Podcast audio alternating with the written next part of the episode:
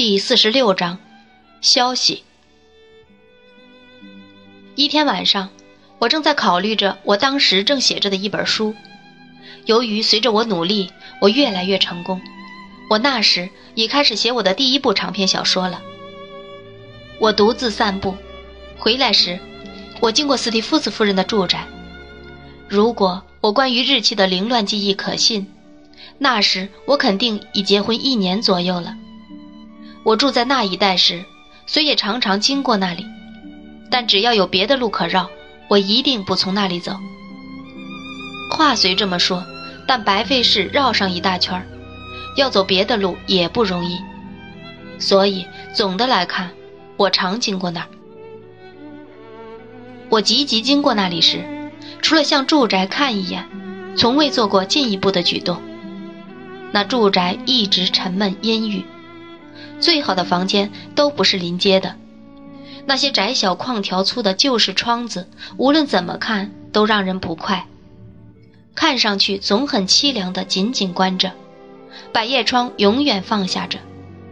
有一条小廊穿过铺石头的小院，通向一个从未启用过的入口。有一个特别的楼梯圆窗，它也是唯一被百叶窗遮住的一个窗子。也透出无人居住的荒凉气象。我不记得我看到那宅子透出过一线灯光。如果我是一个偶经此地的路人，我大概会认为一个无儿无女的孤老死在里面了。如果我有幸对那地方一无所知，又总看到它毫无变化的样子，我猜我准会用许多离奇的推测来满足我的幻想了。事实上，我尽可能少去想它。不过，我的思维不像我的身体那样，走过它就把它甩在身后了。我常常因它而生出许多默想。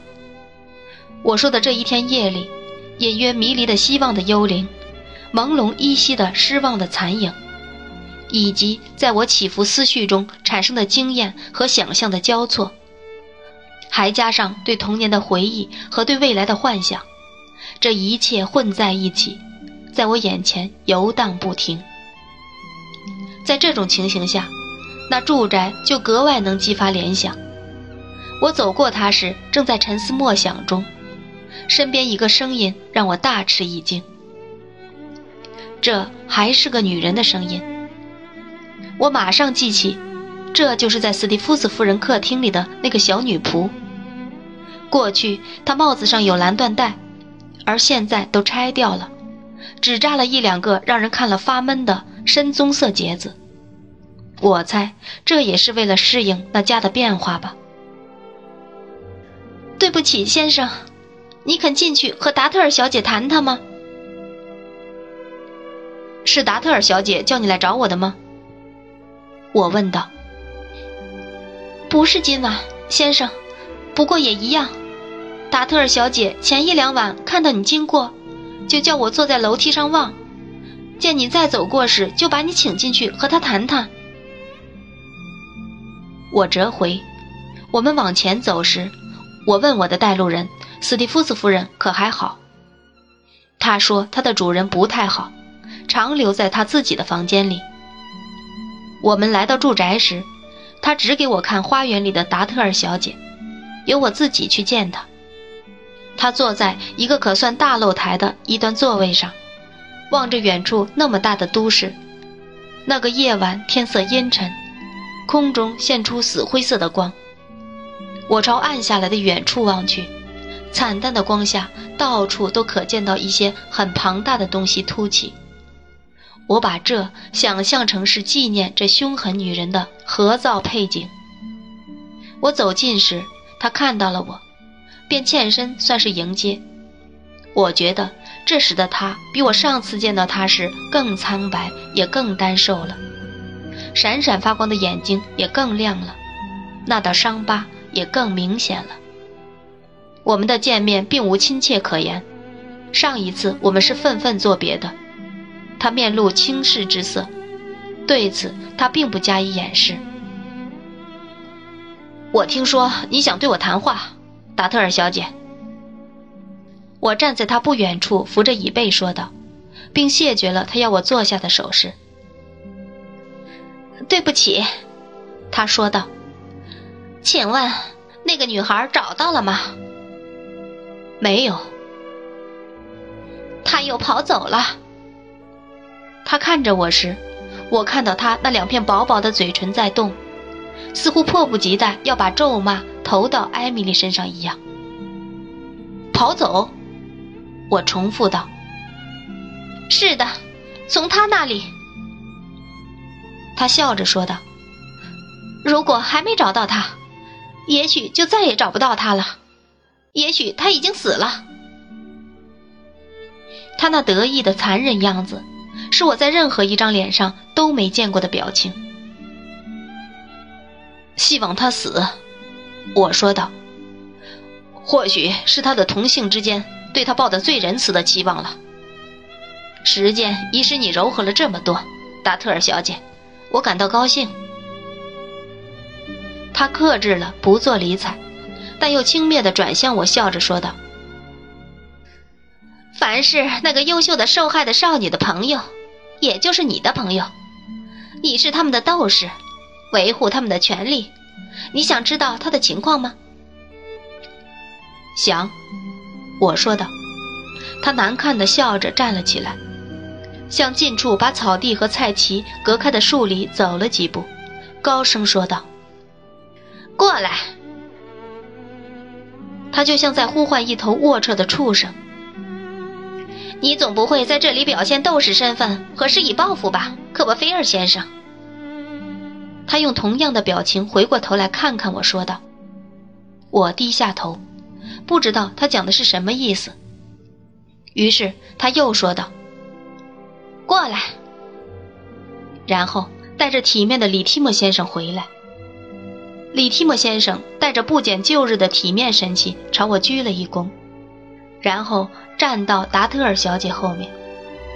达特尔小姐靠在我们中间的椅子上凝视我，她那恶毒和得意的神情，真像是传说中的某个残忍的公主。但说来也怪，那神情竟也有种女性的魅力。能。他不看他，却摸着自己那发颤的旧伤痕，一面傲慢地说道：“把跑走的事情告诉科波菲尔先生。”詹姆斯先生和我，小姐。别对着我说。他皱皱眉头，阻住了他，道：“詹姆斯先生和我，先生。”请你也别对着我说，我说道。李提莫先生一点也不失态，微微鞠一躬，表示凡是我们最满意的，也是他最满意的。然后又说道：“自从那个小女人在詹姆斯先生保护下离开亚猫斯后，詹姆斯先生和我就同他住在国外。我们去了很多地方，看了不少国家。我们去过法国。”瑞士、意大利，实际上几乎到了各处。他注视着那椅背，好像是对那椅背说话一样。然后他轻轻用手在上面弹弹，好像是在弹一架无声钢琴上的弦。詹姆斯先生的确爱那个小女人，在相当长一段时间里，他处在自我伺候他以来所见到的最安定的状态中。那个小女人很堪教化，能说各地语言，叫人认不出她本是个乡巴佬。据我看，无论我们到哪儿，她都很受称赞。达特尔小姐把一只手支在腰上，我看到她偷偷看了她一眼后，暗暗的笑。真的，那个小女人大受称赞，或因为她的衣着，或因为太阳和空气，或因为那么被重视。或因为这，或因为那，她的确让人注意到了她的长处。他稍稍停了下来，达特尔小姐眼光烦乱地眺望远方景物，咬住下嘴唇以阻止嘴的颤动。李提莫先生把手从椅子上挪开，用一只手握住另一只，身子重心放在一条腿上，把他那体面的头略朝前伸，并偏向一边。眼睛仍朝下看着，继续说道：“那个小女人这样过了一段日子，有时显得没情没绪的。后来，我觉得正是她的那种没情没绪和那类的脾气，使詹姆斯先生厌倦了，事情不那么如意了。詹姆斯先生又开始躁动不安了。他越躁动不安，他就越躁。我应当说，在我个人来说。”我家在他们之间度过了一段困难时间，情况就是这样，不断修复弥补。我相信比任何人都想象的要持续的久些。达特尔小姐把眼睛从远处收回，又用先前那样的表情看着我。李提莫捂着嘴，体面的咳嗽两下，清了清喉咙，把重心移到另一条腿后，又说道：“后来。”争吵和责骂变得太多时，一天早上，詹姆斯先生一早从那不勒斯附近动身了。我们曾在那不勒斯有个别墅，因为那小女人喜欢海，声称一两天就回来，并交代由我负责向她点破真相。为了双方幸福，他说到这里又咳了一声，一去不回了。可是。我应当说，詹姆斯先生的行为实在是光明正大的，因为他提议那小女人应该嫁给一个很体面而又对她既往不咎的人，而且这人至少不比这小女人在正常情况下能嫁的任何人差，因为他的亲属都很卑贱呢。他又把腿换了一下，并舔湿了嘴唇。我相信这坏蛋说的就是他自己。从达特尔小姐的脸上，我看出了对这想法的正视。这一点也叫我负责说明。我愿做任何事为詹姆斯先生解除困难，使他和他慈祥的母亲重新和解。要知道，他那慈祥的母亲已为了他忍受了许多呢。于是我负起那重托。我把她离开的事说穿后，那小女人清醒后出人意料的狂暴，她完全疯了一样。必须使很大劲儿按住她，要不她就要用刀自杀，或跳入海里，或朝石块地板上撞击头部。靠在椅子上的达特尔小姐面呈狂喜，几乎要表示对这家伙的声音表示喜爱了。可是，我谈到我所受委托的第二部分时，李提莫先生不安地搓搓手说：“那小女人。”非但不像一般人猜的那样对此安排感激涕零，反而显出了她的本来面目。我从没见过更胡闹的人了。他的行为坏得惊人。他并不比一块木头或石头有更多谢意、感情、耐心和理性。如果我不小心，我相信我会被他杀掉。就为此，我更尊敬他。我愤愤地说道。李提莫先生低下头，仿佛说：“是吗，先生？可你还年轻呢。”然后又继续报告。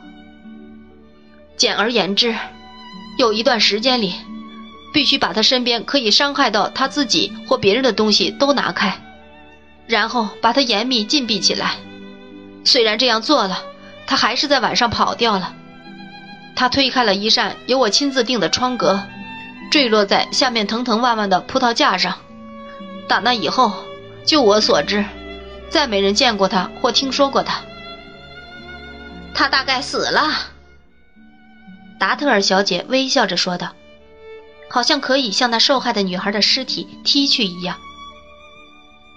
也许他投水自杀了，小姐。李提莫先生抓住一个对什么人说话的机会，这样答道。很可能，要不他会得到船夫们和他的老婆孩子的帮助。由于在下层待惯了，他总喜欢去海边和他们聊天。达特尔小姐还整天坐在他们的船边。詹姆斯先生不在时，我看到他整天整天的这样做。有一次，詹姆斯先生发现他曾对那些孩子说过，说她是一个船夫的女儿。很久以前，她在自己的国家里时。也像他们一样在海滩上玩，这让詹姆斯先生很不高兴。哦，艾米丽，可怜的美人，我好像看到她坐在远方的海滩上，和与她幼年时相仿的小孩们坐在一起，一面想着如果她嫁给一个穷人后，会有一个小小声音喊她妈妈，一边听那永远吟叹着不再归来的隆隆涛声。这是怎样的画面啊！一切已明白，再没什么可做的时候，达特尔小姐。我告诉过你，别对我说话嘛。他不无轻蔑，严厉地说：“你吩咐过，小姐。”他回答道：“我请你原谅，可是服从是我的本分。”尽你的本分，他马上说道：“把你的故事说完，然后滚开。一切已明白。”他摆出好不体面的一副神情，说道，并很驯服地鞠了一躬。他是找不到的了，我就去约定通信的地方去见詹姆斯先生，把已发生的一切向他报告。结果我们争了起来。我觉得，为了维护我人格，我应该离开他。我可以，也已经受了詹姆斯先生很多气，可他把我侮辱得太过分了，他伤了我的心。由于已经知道他们母子间不幸的反目，也知道他大概会怎么忧伤，我就冒昧回到英国，报告。为了我给他钱，达特尔小姐对我说道：“一点不错，小姐。报告我所知道的，我想不起来。”李提莫先生想了一会儿，说道：“还有什么别的了？眼下我失业了，希望能找份体面的活。”达特尔小姐看了我一眼，好像是问我还有没有什么问题。因为我正好想到一件事，我就说道：“我想问这家伙。”我不能勉强自己用更客气的词了。他们是不是扣住了他家写给他的信，或他认为他收到了那封信？他保持了平静和沉默，眼盯着地面。用右手每一个指尖巧妙地顶住左手每一个指尖。达特尔小姐把头轻蔑地转向他。对不起，小姐。他从冥想中清醒过来说道：“可是，虽说应服从你，虽说是个仆人，我也有我的身份。科伯菲尔先生和小姐你是不同的。如果科伯菲尔先生想从我这儿打听什么事儿，我冒昧的提醒科伯菲尔先生，他可以把问题向我提出。我有一个应当保持的人格。我心头斗争了一番后，把眼睛转向他，说道：“你已经听了我的问题了，你可以把它看作是对你提出的。你要怎么回答呢，先生？”他不断把指尖巧妙地分开又合上，并说道。我的回答要在一定限度内，因为把詹姆斯先生的秘密告诉他的母亲和告诉你是完全不同的事。我认为詹姆斯先生一般不会喜欢收到会令犹豫和不快增强的信，可也仅此而已，先生。我不想再说下去了。没别的了？达特尔小姐问我道。我表示我没别的要说了。只有一点，见他要离开时，我补充道：“我知道这家伙在这场罪恶中扮演的角色，而且，因为我要把一切告诉从他小时候起就做他父亲的那位诚实的人，我劝他少在外面露面。”我开始说话时，他就站住了，和往常一样镇静地听。谢谢你，先生。可是。请原谅我这么说，先生，本国没有奴隶，也没有奴隶总管，私刑是严禁的。如果他们那么干，我相信，他们比别人冒的险大。说到底，我去任何地方都不怕，先生。说罢，他恭恭敬敬朝我鞠了一躬，又朝达特尔小姐鞠了一躬，然后就从他来时所经过的数里拱门走出去了。达特尔小姐和我默默彼此打量了一会儿，她的态度完全和他换那人出来时一样。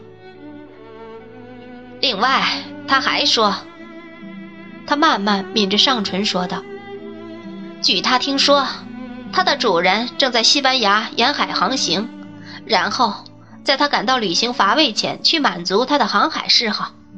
不过，这不是你所关心的。在那两个骄傲的人中间，也就是母子之间，鸿沟比以往更宽了，几乎没有弥补的希望。”因为他们两个的心灵深处都是一样的，时间只使得他们更固执、更傲慢，这也不是你关心的。不过，这却引到我要说的事情上来了。那个被你看成天使的恶魔，我说的是他在海边烂泥里捡起的那个下流女子。他向我睁着那双黑眼睛，举起他那热情的手指，也许还活着。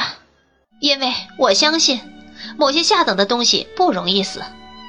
如果他活着，你一定要找到那个宝贝，好好看住。我们也希望那样，以免他再有机会诱惑他。在这一点上，我们的利害是一致的。所以我派人请你来，听你已听见的话。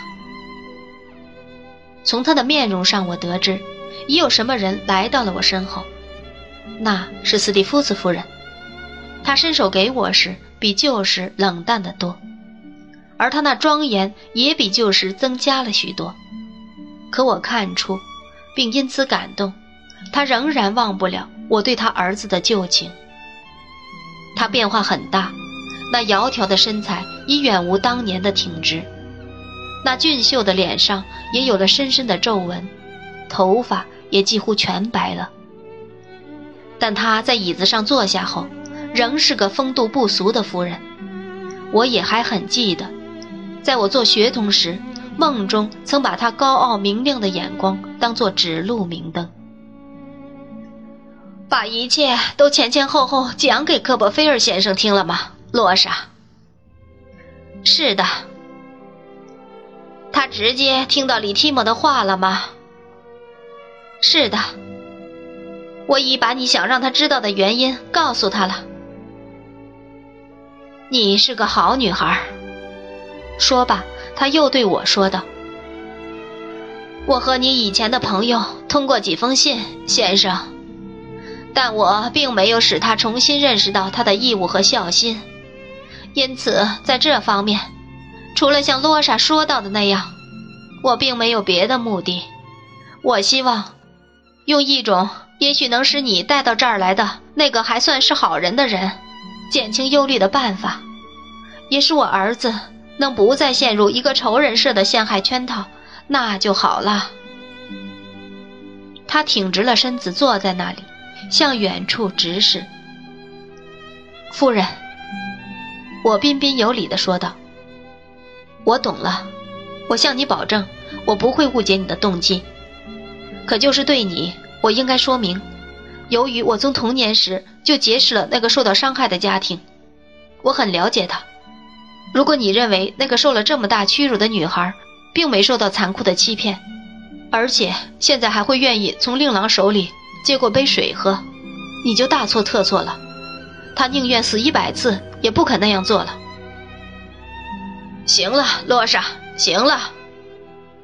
斯蒂夫斯夫人阻住了正想说什么的洛莎，道。没关系，由他去吧。我听说，先生，你结婚了。我回答说，我已结婚多时了。情形还好吗？在我过的安静生活里，什么消息也难听到。可我知道，你开始成名了。我总算侥幸，我说道，受到些称赞。你没有母亲吧？他声音柔和的问道。没有。太遗憾了，他马上说道。他会为你自豪呢，先生。再见。他怀着高傲的执拗伸出他的手，我接过了，在我手中，他的手很镇静，仿佛他的内心也很平和。他的骄傲似乎可以制止他手上的脉搏跳动，并在他脸上蒙上一层面纱。他坐在那里，从面纱后面向远方直视。我沿着露台离开他们时，不禁打量他们俩怎样镇静地坐在那里凝望前方景物。他们周围的暮色又怎样变浓重，怎样汇合？在那遥远的都市中，一些点的较早的灯在那里星星点点闪烁着光，在东部的天空上。依然游走着死灰色的光。可是，从躺在城市和他们之间的那大片宽阔的谷地里，升起一片海般的雾气。这雾气与黑暗混合，就像海水一样要把它们吞没。我确实能记住这一切，也确实在想起他就感到恐怖，因为我再看到他们时，一片汹涌的雾海。已涌到他们脚下了。